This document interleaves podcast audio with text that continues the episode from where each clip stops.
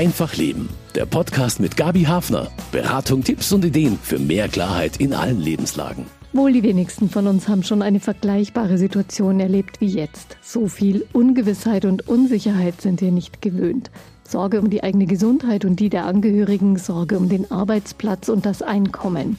Selbst nervenstarke Menschen spüren jetzt, dass diese Pandemie auch Angst macht, die an uns nagt. Der verordnete Stillstand verschafft eine gewisse Atempause, aber auch viel Zeit, um sich in Sorgenschleifen hineinzubohren.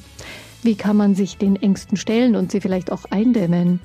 Ich bin Gabi Hafner und ich bin eigentlich ganz froh, gerade wieder richtig im Büro mit den Kollegen arbeiten zu können, ein Stück Normalität zu spüren. Über Krisenbewältigung spreche ich mit Sibylle Löw.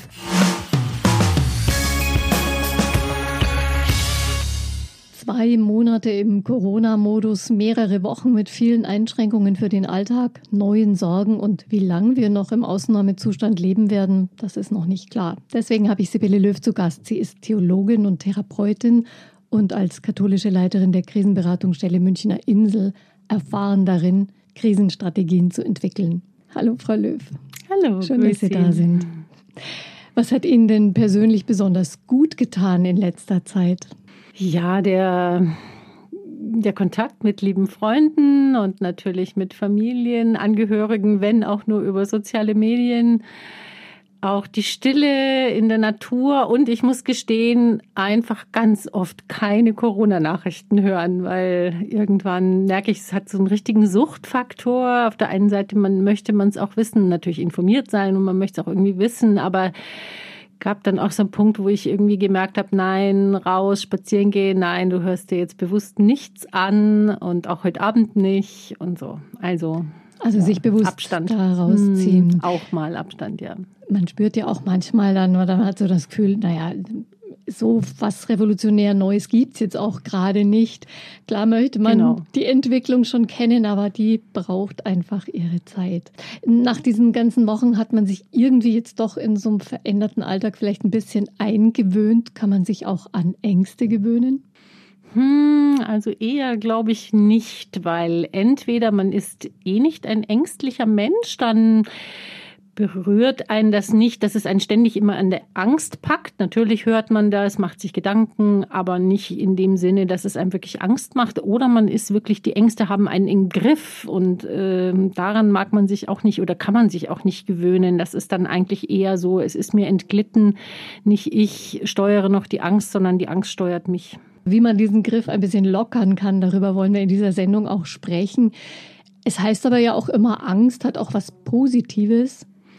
Durchaus. Also die, das Angstsystem in unserem Körper, in unserem, ja, in, in uns ist sozusagen ja das Gefahrenabwehrsystem. Und das, das ist ja was ganz Wichtiges. Also Angst kann mir signalisieren, da ist eine Gefahr und äh, die sollte man natürlich auch ernst nehmen. Ähm, ich meine, das passiert normalerweise ja ganz ohne dass man groß überlegen muss, was weiß ich, wenn, wenn ich irgendwie einen großen Gegenstand auf mich zufliegen sehe, sehe und es ist nicht gerade ein Ball, dann werde ich mich schnell wegducken oder zur Seite springen oder meine Hand heben, um das abzuwehren. Ja, und das ist ein körpereigener Reflex. Das ist sehr gut, dass wir das haben, dass wir Angst spüren können mit verschiedensten Sinnen und dass dann unser Körper so schnell reagieren kann, also jetzt im Gefahrenfall, äh, dass ich da nicht drüber nachdenken muss. Das ist ist ein durchaus sehr positiver Aspekt von der Angst, dass sie uns schützt.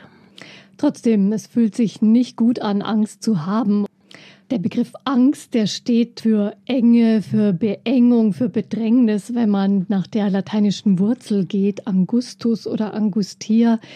Krisenstrategien gegen Angst und Überlastung, die suchen wir bei Einfach Leben. Mein Studiogast ist die Theologin und Therapeutin Sibylle Löw. Sie ist katholische Leiterin der Krisenberatungsstelle Münchner Insel.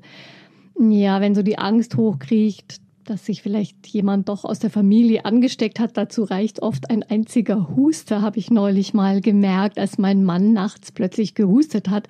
Da kommt das alles sofort innerhalb von Sekunden. Man denkt oh Gott, oh Gott, was muss ich jetzt alles machen? Oder auch, dass der Partner die Arbeit verlieren könnte oder die Rezession eben sehr schlimm werden wird. Soll man da ganz schnell an was Positives denken oder sich auf diese Angst auch mal einlassen? Also Verleugnung hilft nicht wirklich, aber auch natürlich nicht in so eine Angstspirale zu kommen. Ich denke, was wichtig ist, ist wirklich so ein Faktencheck. Also natürlich erschrecken wir, wenn jemand vielleicht jetzt mal mehrfach hustet oder so.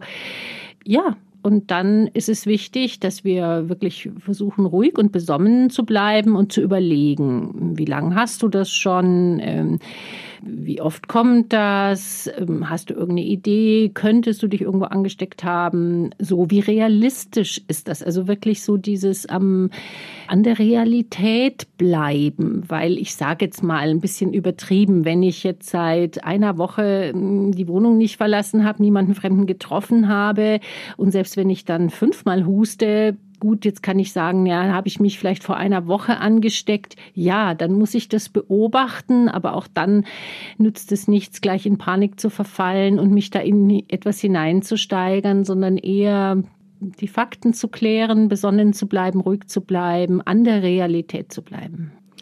Wenn Sie so sagen, in Panik zu geraten, die Panik ist ja eigentlich was, was mich packt. Die, das ja. ist ja nichts, was ich steuern kann. Angst ist auch was Körperliches, oder? Ja, die, die kann ich schwer steuern und das ist wirklich oft dann so eine, eine Angstspirale, ich kriege ja dann immer mehr Fantasien, die kommen dann noch so dazu. Ich male mir das aus. Also ich bin dann nicht nur bei dem Huster, sondern ich male mir schon aus, oh Gott, und jetzt Atemnot und Ersticken. Und also äh, das, unser Gehirn ist da ja unheimlich und unsere Fantasien sind unheimlich aktiv und produzieren dann nachts ganz besonders. Äh, dann produzieren die also riesige Gebilde, Befürchtungen, Fantasien, was jetzt alles Schreckliches passieren könnte, was es alles für Folgen haben könnte.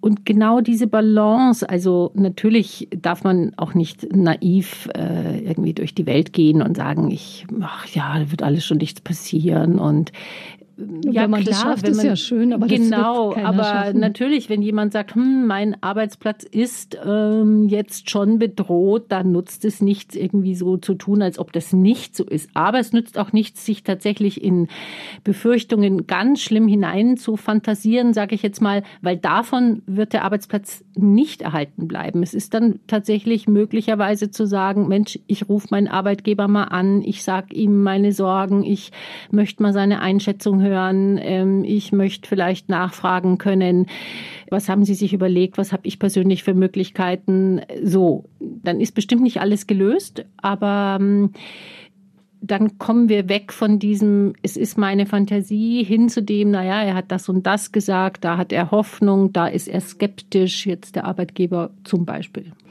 Es heißt ja immer, reden hilft, wenn man solche Sorgen und Befürchtungen hat. Ja, wenn man das jetzt vielleicht aber mit dem Partner bespricht, der hat vielleicht die gleichen Sorgen und Befürchtungen, trotzdem hilft es, das auszusprechen und wirklich zu reden drüber und das sozusagen aus dem eigenen Kopf rauszubringen.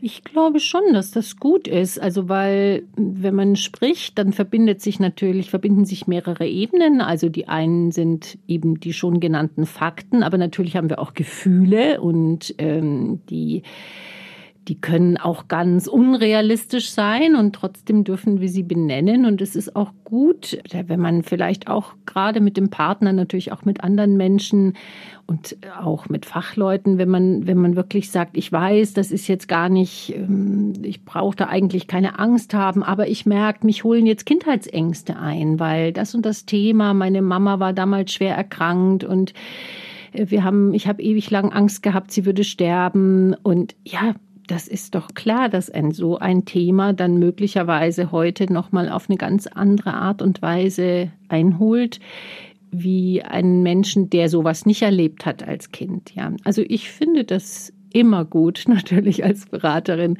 Ich finde es immer gut ähm, zu sprechen und und dann natürlich dreht man sich vielleicht manchmal mit Angehörigen im Kreis. Ähm, das ist jetzt nicht negativ gemeint, sondern weil man natürlich im gleichen System ist, ähnliche Erfahrungen vielleicht hat.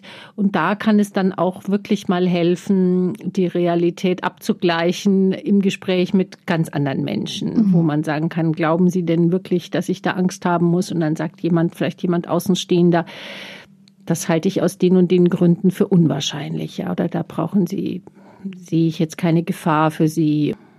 Das nutzen ja auch viele Menschen. Ich glaube, Sie merken sicher ja auch in der Münchner Insel, die gerade nur telefonisch erreichbar ist, dass da wirklich die Leitungen heiß laufen. Genau. Aber es gibt ja auch Menschen, die tun sich echt schwer, über ihre Sorgen zu reden und äh, Gefühle auch überhaupt auszudrücken, zu benennen. Soll man die so ein bisschen aus der Reserve locken?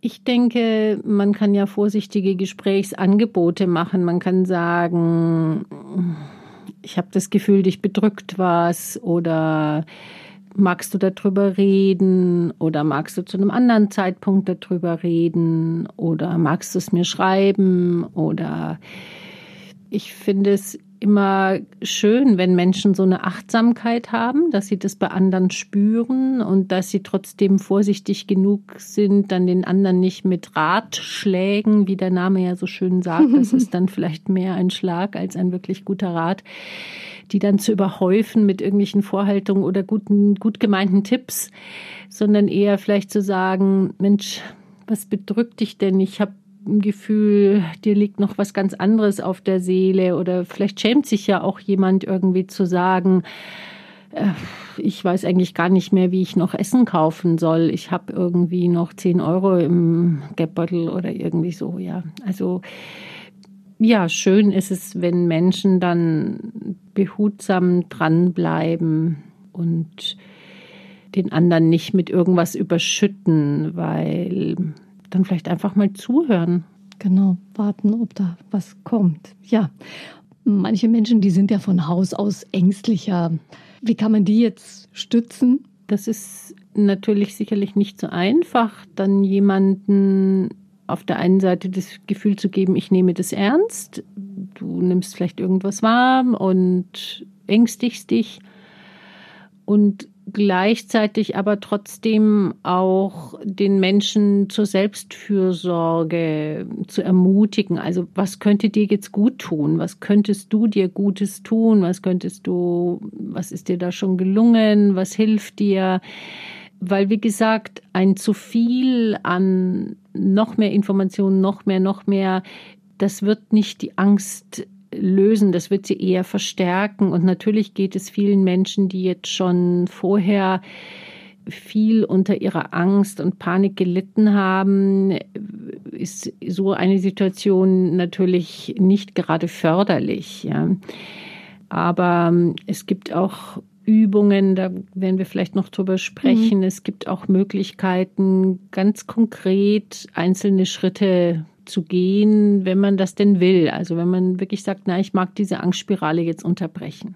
Also es gibt Möglichkeiten, sich aus dieser negativen Spirale rauszuholen, sich zu befreien. Wie kann man das zum Beispiel versuchen?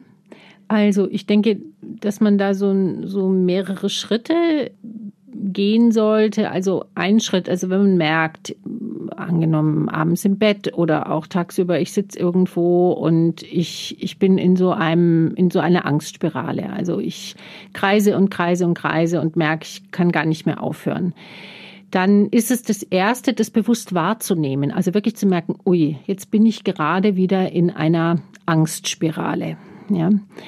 Das ist der erste Schritt. Der zweite Schritt wäre, sich zu fragen, ist es sinnvoll, dass ich jetzt im Moment zu dieser Tageszeit, zu dieser Stunde darüber weiter in dieser Form nachdenke. Also ich könnte mir sagen, äh, jetzt nachts im Bett macht es eigentlich gar keinen Sinn, dann noch weiter drum zu kreisen, weil es wird mir jetzt keine großartige Erleuchtung kommen, wie ich da aus der Situation rauskomme. Und meine Ängste und Befürchtungen, die helfen auch nichts. Also die, die machen ja nicht irgendein Symptom weg, wenn ich denn eins habe. Also das heißt, ich muss ganz aktiv oder ich kann, ich muss nicht, ich kann ganz aktiv sagen, ich möchte das jetzt zu dieser Zeit nicht fortführen. Ich möchte es unterbrechen. Ich stoppe das jetzt. Dann kann man natürlich sagen, na ja, haha, das ist ja sehr leicht gesagt. Ja, ich stoppe Gedanken, das jetzt. Die halten sich da genau. vielleicht nicht dran. Aber ist es dann vielleicht so, dass man doch so ein Stück weit bewusst die Oberherrschaft übernimmt wieder über ja, seine Gedanken? Also ich denke, wenn man den Entschluss fasst, dass man sagt, es macht jetzt keinen Sinn oder ich möchte jetzt eine halbe Stunde Pause haben, ich möchte jetzt eine halbe Stunde mal nicht darüber nachdenken, ja, oder eine Viertelstunde oder so oder zehn Minuten, dann also den Entschluss fassen, wahrnehmen, erster Schritt, zweiter Schritt, jetzt nicht, Entschluss fassen und der dritte Schritt, der ist was ganz Wichtiges, weil, wie Sie schon gerade sagten, die Gedanken sofort wieder kommen, also wusch, drei Sekunden später oder zwei Sekunden später sind sie schon wieder da, äh, muss ich die Ebene wechseln. Wir wissen das aus der Traumatherapie und Forschung und Angstforschung, dass es eben sich Gedanken schwer bis gar nicht steuern lassen. Aber wenn ich die Ebene hin zur Wahrnehmung wechsle, passiert im Gehirn tatsächlich was anderes. Es wird ein anderes Areal aktiviert. Wie funktioniert diese Übung? Also mit den fünf Sinnen die Realität wahrnehmen. Die fünf Sinne sind das Hören, das Sehen, das Riechen, das Schmecken und das Fühlen, also Fühlen im Sinne von Tasten. Wenn ich meine Aufmerksamkeit auf diese Sinnesorgane richte, ja, nachdem ich mich entschlossen habe, nein, die nächste Viertelstunde mag ich jetzt mal nicht darüber nachdenken, und dann mache ich diese Wahrnehmungsübung, indem ich zum Beispiel sage, Jetzt lausche ich mal, was ich für fünf Geräusche um mich herum höre. Ja, das, das ist gar nicht so einfach zur Zeit. Es ist ganz schön still geworden. Genau, es ist wirklich still geworden. Aber fünf Geräusche, ja. Mhm, genau. Kann ich kann finden. ja gucken. Ich meine, wenn ich mich vielleicht in meinem Stuhl bewege, habe ich schon das erste Geräusch, weil der vielleicht knarzt oder knirscht. Das dürfen Sie nicht im Studio. genau. Ja, wenn ich draußen bin, ist das natürlich leichter wie vielleicht drin, aber vielleicht höre ich sogar durchs geschlossene Fenster einen Vogel draußen zwitschern oder ich höre Nachbarn über mir laufen, äh, was auch immer. Also wirklich mal fünf Geräusche. Dann kann ich sagen, ich nehme fünf Farben um mich herum wahr. Ich kann in die Küche gehen und sagen, ich schmecke mal fünf verschiedene Dinge, ein Stück Brot, ein Schluck Wasser, vielleicht einen Kaffee, den ich mir gerade gemacht habe. Und nehme das mal ganz bewusst wahr, was ich da alles schmecke. Auch Wasser schmeckt ja durchaus unterschiedlich. Und genauso mit dem Riechen und dann auch mit dem Tasten, also mit den Fingern verschiedene Materialien zu berühren. Das kann schon die Armlehne von meinem Sessel sein oder mein, mein T-Shirt, mein Pullover, was auch immer. Also, und man wird merken, dass man in dieser Zeit, weil dann die Konzentration auf die Wahrnehmung gelenkt ist, dass man in dieser Zeit nicht denken kann. Also man denkt dann nicht, weil man eben mit dem Wahrnehmen beschäftigt ist. Und ich empfehle diese Übung sehr gerne. Sie ist sehr einfach. Man kann sie überall machen. Die kann man auch an der Straßenbahnhaltestelle mhm. machen. Die sieht einem ja keiner an. Ja, das ist ja nicht zu merken, dass ich die gerade mache.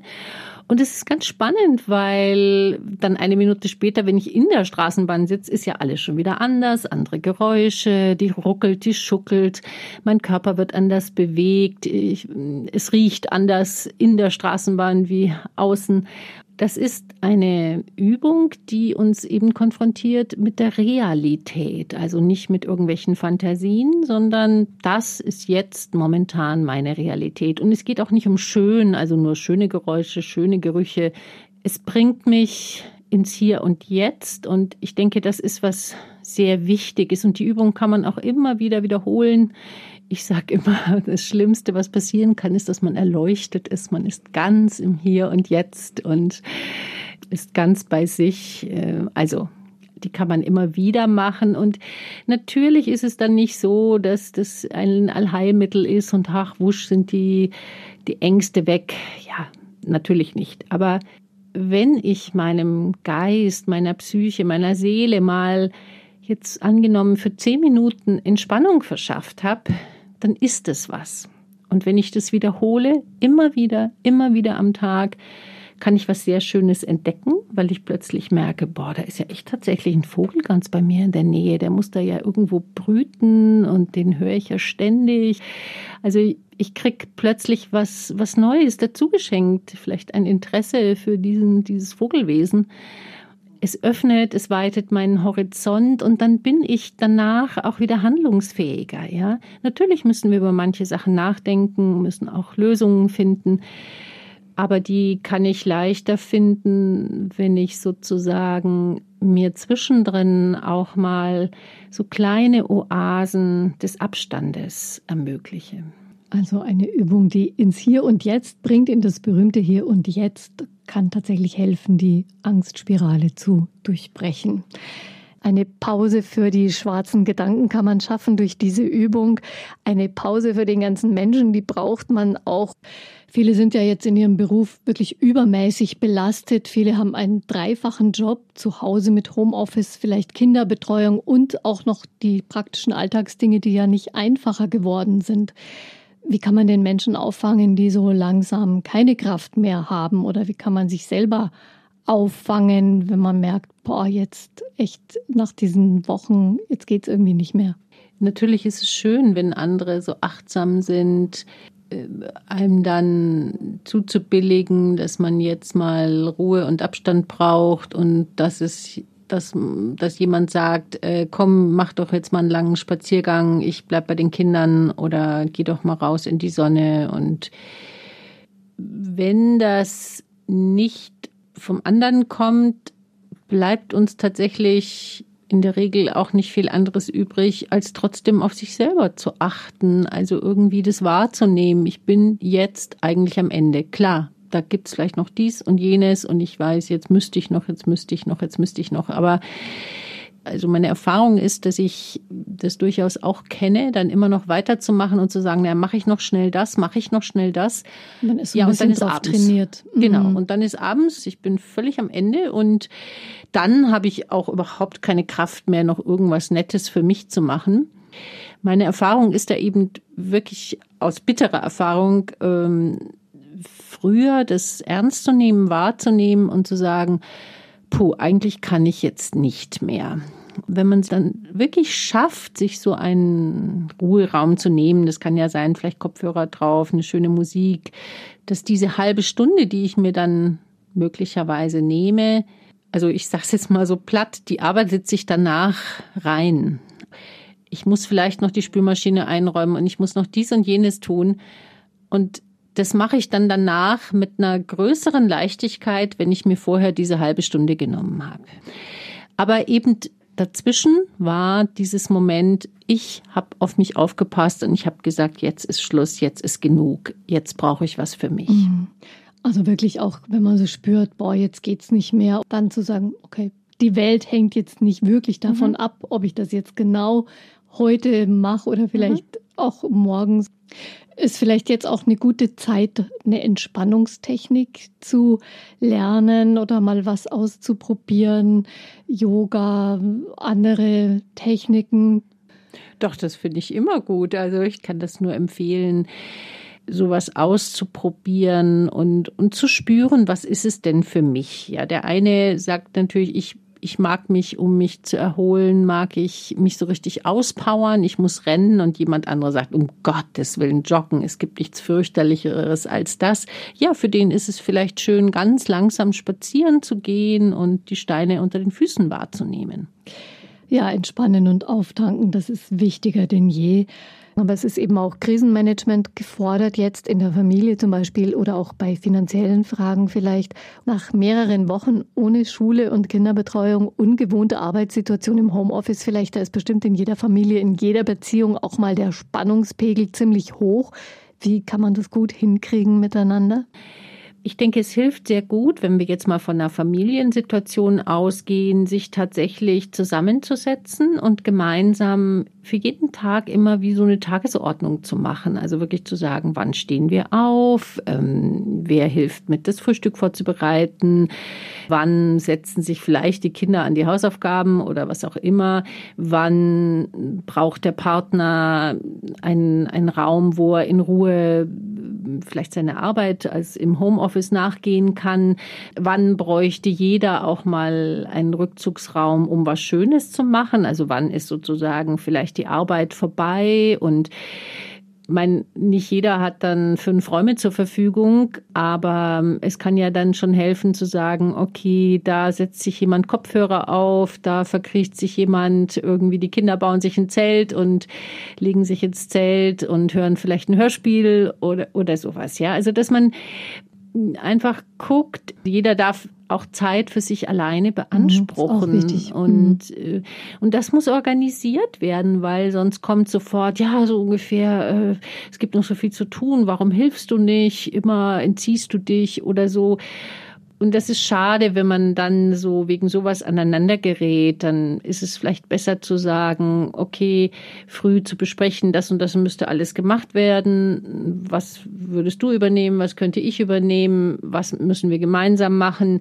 Und wann ist dann aber auch Zeit, ähm, dass jeder sagt, da brauche ich mal, da möchte, hätte ich gerne mal eine Stunde für mich. Mhm. Ja, ohne dass der Vorwurf vom anderen kommt, oh, du, du machst nicht mit oder so. Also jeder hat dann was vor sozusagen. Mhm. Man hat einen Plan, man mhm. nimmt die Dinge aktiv in die Hand, bewahrt einen das auch davor, so ein bisschen in dieses Genervtsein reinzufallen, weil man einfach weiß, okay, jetzt noch eine halbe Stunde und dann wollten wir sowieso hm, zusammen rausgehen oder so. Ja, was sicherlich tatsächlich sehr wichtig ist, dass alle versuchen, auch die Kinder, wirklich Ordnung zu halten, weil nichts nervt mehr, wie wenn jeder überall alles stehen und fallen und liegen lässt, wo er gerade ist. So, man hat sich irgendwie ein Brot geholt und was gegessen und lässt den Teller einfach so auf dem Tisch stehen, ja, mit den Krümeln und so weiter. Der Satz, Klassiker, ne?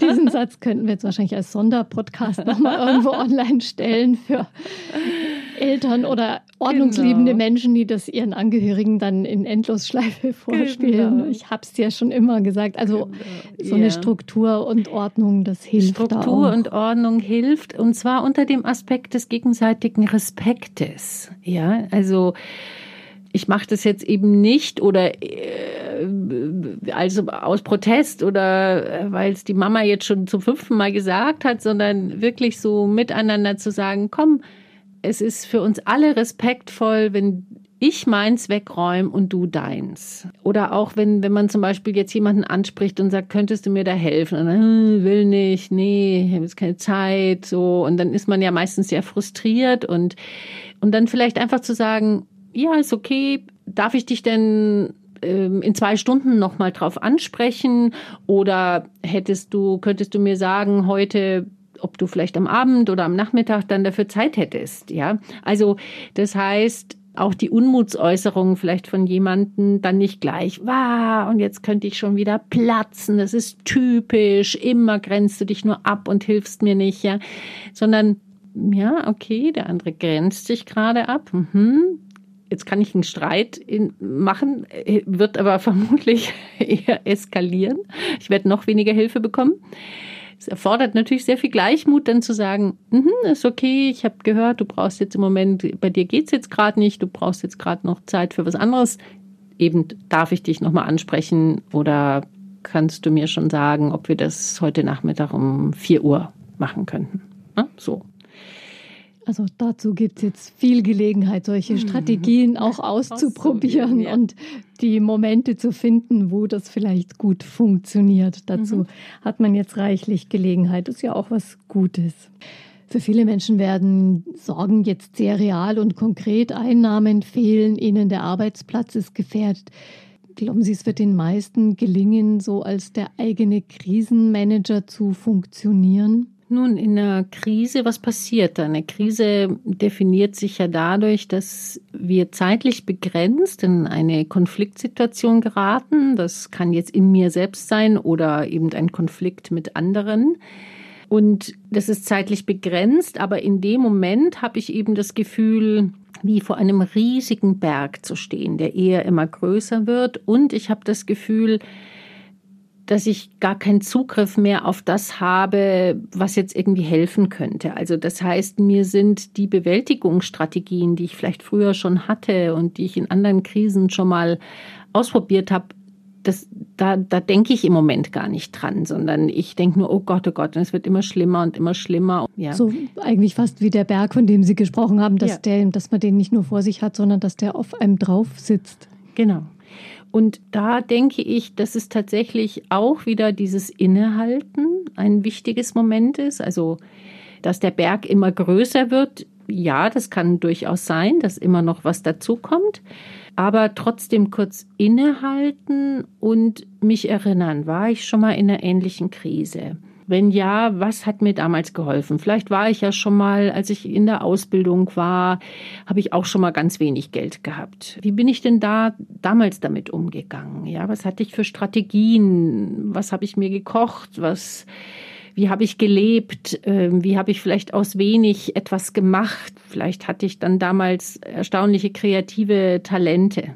Also das heißt, ein Versuch ist ein Rückgriff auf alte, bewährte Bewältigungsstrategien. Und dann ist es auch sehr wichtig, dass ich so versuche, kleine, kleine Schritte zu machen. Also wirklich nicht das Ganze, diesen Riesenberg mit einmal irgendwie, ja, wegschaufeln zu wollen oder, oder entfernen zu wollen. Das geht nicht, sondern dass ich irgendwie sage, okay, ich fange jetzt bei der einen Stelle an. Ich rufe da mal meinen Arbeitgeber an. Ich rufe da den Vermieter an oder ich erkundige mich, was gibt es eben für finanzielle Hilfen, die ich beantragen kann. Ich informiere mich da vielleicht jetzt im Internet oder so. Das nehme ich mir jetzt für heute Vormittag vor, dass ich das und das kläre. Also wirklich so kleine Schritte. Damit ist noch nicht die Gesamtheit gelöst, aber es ist ein Anfang gemacht, der mir wiederum dann auch sowas vermittelt wie, ja, ich bin noch handlungsfähig, ich mache kleine Schritte und dieses der Weg ist das Ziel, was Gandhi mal gesagt hat. Also nicht jetzt auf das Ziel zu starren, ja, die Probleme sollen weg sein, sondern zu sagen, Schritt für Schritt. Und wenn der eine Schritt noch zu groß ist, dann muss ich ihn halt, dann muss ich sie noch kleiner machen, die Schritte sozusagen. Dann muss ich noch sagen, ja, da und da brauche ich vielleicht noch Hilfe oder da könnte der und der für mich noch recherchieren oder mir helfen in kleinen Schritten und dann auch durchaus auch des Würdigen zu sagen, naja, gut, das ist jetzt alles noch nicht weg, aber das und das und das habe ich heute geschafft. Ja, oft ist es tatsächlich so, wenn man mit einer schwierigen Frage dann ein Gespräch führt, wo man vielleicht nur einen neuen Hinweis bekommt, auf den man selber gar nicht gekommen wäre. Mhm. Ähm, man fühlt sich besser und man fühlt sich ein Stückchen weiter. Manche Menschen brauchen jetzt Hilfe finanzieller Art. Nicht alles wird der Staat wahrscheinlich auffangen können, müssen gerade Menschen, die gewohnt sind, zum Beispiel als Selbstständige, eigentlich ihr Leben allein auf die Reihe zu bekommen, jetzt lernen, Hilfe anzunehmen oder auch wirklich konkret jemanden darum zu bitten. Das stelle ich mir nicht so einfach vor. Ja, ich denke, so das Gefühl zu haben, ich kann da jetzt gerade nicht mehr autonom sein. Ich kann nicht mehr selber über mich bestimmen, weil die äußere Not äh, ja, mich erdrückt. Ja, wenn ich keine Miete mehr zahlen kann, wenn ich äh, kein Essen mehr einkaufen kann. Also ich meine, da ist, da ist dann irgendwann, ja, da ist dann meine Freiheit zu Ende. Ähm, und das ist natürlich sehr heftig. Auf der anderen Seite habe ich als Selbstständige und Selbstständiger vielleicht auch oder bin mir sicher, dass ich das gelernt habe, natürlich auch mich selber zu strukturieren, zu gucken, was gibt es noch für Möglichkeiten, wo kann ich noch selber kreativ sein und wo darf ich mir jetzt aber auch tatsächlich Arbeitslosengeld 2 beantragen oder wo darf ich mir die und die Hilfen jetzt holen und, und auch zugestehen, dass ich die jetzt wirklich brauche. Denn ich denke, das einzig Entlastende ist momentan, es ist nicht meine Schuld. Genau, man muss, es, muss sich niemand schämen, ja. man kann echt nichts dafür. Weil das ist ja oft auch ganz schlimm, dass Leute dann immer das Gefühl haben, ich krieg's nicht auf die Reihe, anscheinend alle anderen, aber ich nicht und ich habe versagt und ich kann, ich kann da nicht mit genug verdienen und ich kann meine Familie nicht ernähren oder dies oder jenes. Ich meine, momentan sind wir alle in einer Situation, die nicht von uns individuell verschuldet ist und wo wir Gott sei Dank die Möglichkeit haben, auf, auf staatliche Hilfen oder auch private Hilfen zurückzugreifen. Und ja, vielleicht muss ich auch tatsächlich sagen, Mensch, ich habe das und das schon ausgelotet, aber könntest du mir da noch unter die Arme greifen oder, oder so? Mhm. Ja, Stichwort äh, private Hilfen. Es gibt ja auch viele Menschen, die jetzt denken, also ich könnte jetzt eigentlich ja helfen, ich könnte was tun. Äh, wie kann man denn jemandem Hilfe anbieten, zum Beispiel eben einen Privatkredit oder einen Überbrückungsjob oder was weiß ich? Man hat vielleicht ein Ferienhaus und kann sagen, also du könntest da mal hinfahren, wenn man wieder darf, mhm. ohne dass man aber die Person jetzt beschämt und in so eine, ja, in so eine von oben nach unten ähm, Großzügigkeitshaltung zu kommen? Also erstens kann man ja auch das deutlich aussprechen und sagen, du, ich bin jetzt in einer privilegierten Situation, denn mein Gehalt läuft weiter. Ich weiß, dass du es jetzt nicht kannst und was, was könnte dir helfen? Oder ich hätte die und die Möglichkeit, wäre das eine Hilfe für dich? Wäre das eine Entlastung? Ja. Hilft es dir, wenn ich dir im Monat 100 Euro äh, überweise oder eben hilft es dir, wenn ich dir, keine Ahnung, ich sag jetzt mal irgendwie, was mein Auto zur Verfügung stelle, damit du das mhm. und das tun kannst, ja, oder, oder die und die anderen Möglichkeiten damit hast, ja. Also das einfach mal vorsichtig ausprobieren. Ja. Sie haben es auch schon angesprochen, private Krisen und Konflikte, die verstärken sich jetzt weil alle viel mehr zu Hause sind, manchmal auf engem Raum viel Zeit miteinander verbringen, vielleicht auch alle irgendwie wir ein bisschen dünnhäutiger sind als sonst. Aber wahrscheinlich fehlt jetzt auch die Kraft, um wirklich was zu ändern, wenn ich da merke, nein, das ist jetzt eigentlich ein grundsätzlicher Konflikt in einer, äh, in einer Beziehung zum Beispiel. Jetzt lieber durchhalten und weiter wie bisher machen oder sagen, okay, jetzt spüre ich erst recht, das geht jetzt so nicht mehr. Jetzt muss was passieren. Also wir machen gerade die erstaunliche Erfahrung, dass viele Menschen sich jetzt eher, ich sag's mal so, zusammenreißen. Also dass sie sich tatsächlich bemühen, dass es nicht total eskaliert, weil sie natürlich auch merken, wir, wir sind jetzt aufeinander angewiesen. Ja, wir sitzen in einer kleinen Wohnung zusammen und wenn wir da jetzt noch, ich sag mal, Mord und Totschlag haben, also das, äh, das geht nicht. Und ich denke, dass da auch eine Chance drin liegt, zu sagen, pass mal auf, ja, wir haben jetzt die ganze Zeit viel Probleme gehabt, wir haben vielleicht beide schon an Trennung gedacht. Wollen wir versuchen, dass wir jetzt nicht gegeneinander arbeiten, sondern dass wir das jetzt irgendwie gemeinsam meistern? Und ich denke, das gelingt tatsächlich auch Menschen. Also, dass sie dann plötzlich merken, na ja, also jetzt geht's wirklich, jetzt geht's um was. Und jetzt müssen wir die Situation meistern. Einer von uns hat keine Arbeit mehr, das Geld ist ganz wenig, die Kinder sind da. Jetzt müssen wir irgendwie zusammenhalten und eben nicht noch gegeneinander und uns noch die ganze Zeit anflaumen und entwerten und beschimpfen und Vorwürfe machen, sondern vielleicht tatsächlich mal zu sagen, Armin, schön, danke, dass du das gemacht hast. Ähm, das und das finde ich ist uns gut gelungen. Das kann man auch dann am Abend oder an, am Ende der Woche, aber am besten jeden Abend irgendwie zu sagen, Mensch, das und das haben wir doch heute ganz gut gemeistert. Ja, wie findet ihr Kinder? Was was findet ihr? Was haben wir heute gut gemacht? Was ist noch nicht so gelungen? Wer hat kreative Ideen, wie wir das besser machen könnten? Also das stärkt unheimlich dieses Gemeinschaftsgefühl, dass wir alle wirklich in einem Boot sitzen und dass man das halt gemeinsam kann man es handeln, wenn es jeder alleine oder noch jeder gegeneinander, gegen den anderen macht, dann wird's richtig schwierig. Man kennt sowas ja manchmal aus Erzählungen von, von den Eltern oder so, wie von Großeltern, wie das früher in Krisensituationen im Krieg, nach dem Krieg, vielleicht nach einer Flucht war, wo man sich immer so gedacht hat, boah, eigentlich haben die ganz schön was durchgemacht und mussten ganz schön zusammenhalten. Das mhm. ja ist wie so ein Flashback in diese Geschichten manchmal. Ja, also ich denke schon, dass man in Krisen auch über sich hinauswachsen kann, weil man natürlich plötzlich auch merkt, was ist denn wirklich entscheidend, worauf kommt es jetzt an? Ja, aber es gibt doch auch Menschen, die sind eigentlich immer am Wirbeln, viel beschäftigt, unterwegs. Wie kommen die jetzt klar mit diesem gebremsten Leben? Ist das ein Luxusproblem oder ist es schon auch eine ernsthafte Belastung für Menschen, die sehr aktiv sind und ihre Energie loswerden müssen und auch gewohnt sind, so aus dem Vollen eigentlich zu, zu leben? Also wahrscheinlich ist es tatsächlich beides. Auf der einen Seite ein Luxusproblem und auf der anderen Seite aber auch ein reales Bedürfnis. Also wenn jemand merkt, es tut mir gut, wenn ich mich, weil ich vielleicht sonst immer am Schreibtisch sitze und wenn ich mich dann am Abend oder morgen bewege, dann finde ich, ist es ein wichtiger Aspekt der Selbstfürsorge, dass jemand weiß, ich brauche es einfach, dass ich, und wenn ich jetzt halt nicht ins Sportstudio gehen kann jeden Abend Mai, dann mache ich vielleicht Gymnastik zu Hause oder gehe joggen oder mach, mach sowas, ja. Ja, wenn jemand sagt, ich muss aber jedes Wochenende irgendwo hinfahren und ich, äh, ich muss jedes immer irgendwie da mir was ganz Tolles äh, machen und, und gönnen und so, da würde ich sagen, geht es jetzt auch um, um die Rücksichtnahme und den Respekt vor allen anderen. Also natürlich würde jetzt gerne bei dem schönen Wetter jeder gerne irgendwo vielleicht hinfahren, ja, nach seinen Möglichkeiten.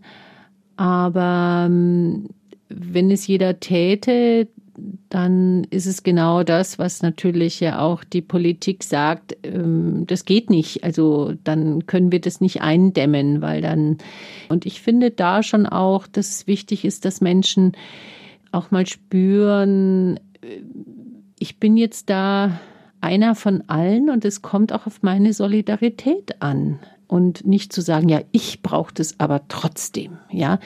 Ich setze mich jetzt über die Verbote hinweg und ich werde jetzt nicht schon irgendeiner Polizeistreife auffallen und ich mache jetzt trotzdem das und das. Ich finde es wichtig, dass wir das auch mal spüren. Ja, jetzt sind wir was sowas betrifft, alle ziemlich gleich, egal ob reich oder nicht reich. Natürlich jemand, der jetzt reich ist und einen großen Garten hat, der hat es schon mal viel einfacher wie eine Familie, die keinen Balkon hat und in einer kleinen Wohnung sitzt. Das so und so. Also diese Ungleichheit werden wir nie äh, beheben oder die wird nie aufhören. Aber ähm, ich denke, alle sind jetzt gefragt, ihren Teil auch dazu beizutragen, eben zum Beispiel, dass wir uns schützen durch diese indem wir halt die entsprechenden Regelungen einhalten. Mhm. Also es ist dieses berühmte, wir sitzen alle im gleichen Boot, was man jetzt eigentlich schon wirklich spüren kann. Mhm. Und man merkt ja, dass man wirklich froh und dankbar ist für jeden, der auch darauf achtet, dass man nicht so nah aneinander vorbei muss in der S-Bahn. Mhm. Viele Menschen leben zurzeit ja aus Vernunftgründen einsamer, isolierter als normalerweise, damit sie sich nicht gefährden, andere nicht gefährden. Für ältere Menschen wird es möglicherweise auch noch länger so bleiben. Manche Menschen sind ja ganz zufrieden mit sich selbst allein und haben da eher kein Problem damit, aber andere sind diese Abgeschlossenheit nicht so gewöhnt. Was kann das auslösen? Es ist schon wirklich heftig, auf Dauer so allein zu sein. Also wie Sie sagen, es gibt viele Menschen, die immer alleine sind, die auch fast keine Angehörigen mehr haben. Und davon kann man natürlich nicht leben, sage ich jetzt mal, ja, die vielleicht auch nicht viele Freunde haben. Dann ist das schon nochmal eine extreme Einschränkung, wenn ich am, am öffentlichen Leben nicht mehr so teilnehmen kann. Weil normalerweise ist es so, ich kann dann, zumindest wenn ich in der Stadt lebe, dann gehe ich halt in die Einkaufsstraße gibt vielleicht dann einen Marktplatz, wo eine Bank ist und dann kann ich mich da hinsetzen und dann kann ich dem Markt treiben, zuschauen und, und ich kann sozusagen indirekt so dran Anteil nehmen an, an dem Leben, was da passiert und vielleicht dann tatsächlich mit der Bäckersfrau auch mal drei Sätze reden oder mit der Apothekerin oder mit wem auch immer. Das fällt jetzt natürlich momentan auch richtig weg. Das ist noch schwieriger, jetzt zumindest so indirekt am Kontakt anderer teilzunehmen. Mhm, ja, also man das, ist ziemlich auf sich zurückgeworfen. Ja und auch alle anderen Sachen. Was weiß ich, ich kann hier in München zumindestens am Sonntag für ein Euro in die staatlichen Museen gehen, ja. Und äh, da kann ich genauso durchstreifen wie jeder andere auch und ähm, kann mich freuen. All das ist jetzt wirklich wesentlich schwieriger oder fällt ganz aus. Und ich finde, das hm, darf man auf keinen Fall in irgendeiner Form kleinreden. Das ist sehr bedrückend, wenn ich jetzt noch mehr abgeschnitten bin. Und Einsamkeit, ja, die, die macht auch krank, die kann einen auch verzweifeln lassen. Da braucht man schon sehr viel innere hm, Kraft auch äh, zu sagen, ich weiß, was mich trägt, ich strukturiere mir meinen Tagesablauf, ähm, was weiß ich, früh, vielleicht singe ich was oder ich bete was oder ich dann höre ich vielleicht Radio, dann mache ich mir was zu essen oder also sich so eine Tagesstruktur zu machen, sich das so zuzuführen selber, sich das zu organisieren auch noch das Schöne daran wahrzunehmen, weil ich kann natürlich auch wahrnehmen, oh, alle anderen laufen zu zweit, nur ich laufe wieder alleine. Ja. Oder ich kann trotzdem spüren, ah, da sind auch noch andere, die laufen auch alleine. Also für manche Menschen haben wir schon in den Gesprächen auch gehört, die sagen eher, das erste Mal fühle ich mich äh, nicht mehr so als Außenseiter. Ich habe Depressionen, ich bin viel alleine und plötzlich merke ich, ja, jetzt geht's den anderen auch mal so. Ja, mhm. jetzt bin ich nicht äh, der einzige oder die einzige Verliererin, die irgendwie das anscheinend nicht auf die Reihe kriegt. Und geht's jetzt vielen so? Ja. Also tatsächlich ein, die Krise als Gleichmacher irgendwie. Das ist durchaus ein, ein Effekt, der manchen auch ganz gut tut. Sie haben das Stichwort Depressionen genannt. Also es ist jetzt nicht unbedingt so, dass jemand vielleicht, der Schwierigkeiten hat, der da nah dran ist, der tatsächlich Depressionen hat, jetzt unbedingt noch tiefer da reinfällt oder dass es eine besonders schwierige Zeit ist. Gut, das kann natürlich auch ja. passieren, dass jemand so sagt, also wenn jetzt schon die ganze Wirtschaft da zusammenbricht und, und dies und jenes nicht mehr funktioniert, dann sehe ich ja überhaupt keinen, ja. keinen, keinen Ausblick, keinen Lichtblick mehr. Ja, das, also das will ich nicht bezweifeln. Das, das gibt es auch. Aber mancher Mensch äh, nimmt jetzt auch wahr, naja, jetzt sitzen mal viele in diesem Boot und spüren mal, wie sich das anfühlt. Ja, und jetzt bin ich vielleicht gar nicht so allein, wie ich mich sonst immer fühle, wenn ich immer nur die Erfolgreichen und Aktiven sehe, die scheinbar alles im Griff haben und alles äh, gut auf die Reihe kriegen. Also man spürt vielleicht nicht so diesen Druck, ich muss jetzt mhm. eigentlich aus diesem Loch mal rauskommen, mhm. sondern es ist einfach gerade eine schwierige Zeit für alle. Es das heißt ja immer, aus Krisen kann man auch lernen. Wird diese Krisenzeit so eine Art Abhärtung bringen, so eine Art Trainingseffekt, dass man sich danach besser in der Lage fühlt, mit schwierigen Situationen umzugehen. So nach dem Motto, das haben wir jetzt doch, hoffentlich wird es so sein, das haben wir jetzt doch ganz gut geschafft. Toi, toi, toi.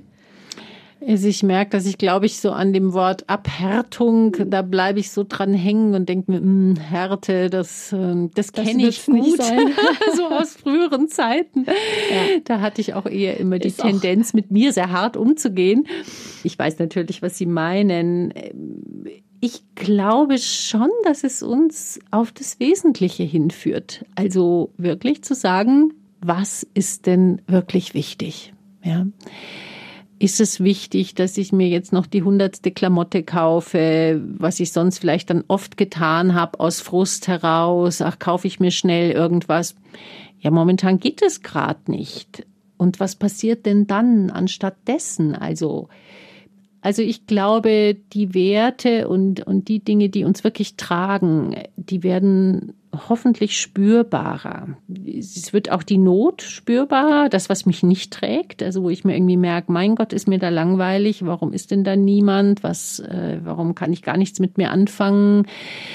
Aber ich kann dann auch spüren, ah, das tut mir eigentlich gut, das, das nährt mich, das erfreut mich, das, ja, das hoffe ich oder wünsche ich uns allen, dass wir mit solch so einer Kraftquelle, die wir vielleicht neu entdecken, dass wir die weiterhin mit in unseren Alltag dann auch nehmen, auch wenn wieder, ja, wenn es wieder rund geht. Das wird auf alle Fälle sehr spannend zu sehen, was man da vielleicht auch an Zufriedenheit und an ja, neuen Erfahrungen, was eigentlich sehr schön ist, auch wenn es nichts Besonderes, nichts kein großes Event ist, was man da jetzt so mitnehmen konnte aus dieser Zeit. Worauf freuen Sie sich besonders, wenn es mal vorbei ist?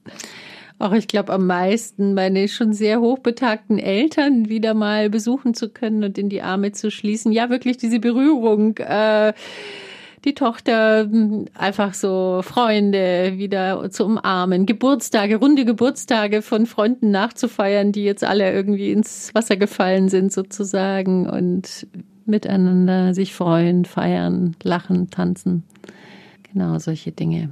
Das wünsche ich Ihnen und uns allen, dass wir das bald wieder können und vielleicht ja mit doppelter Herzlichkeit und Freude. Das werden wir sehen. Ganz vielen Dank fürs Dasein. Frau ja, danke schön. Das wünsche ich Ihnen auch. Einfach Leben. Ein Podcast vom katholischen Medienhaus St. Michaelsbund, produziert vom Münchner Kirchenradio.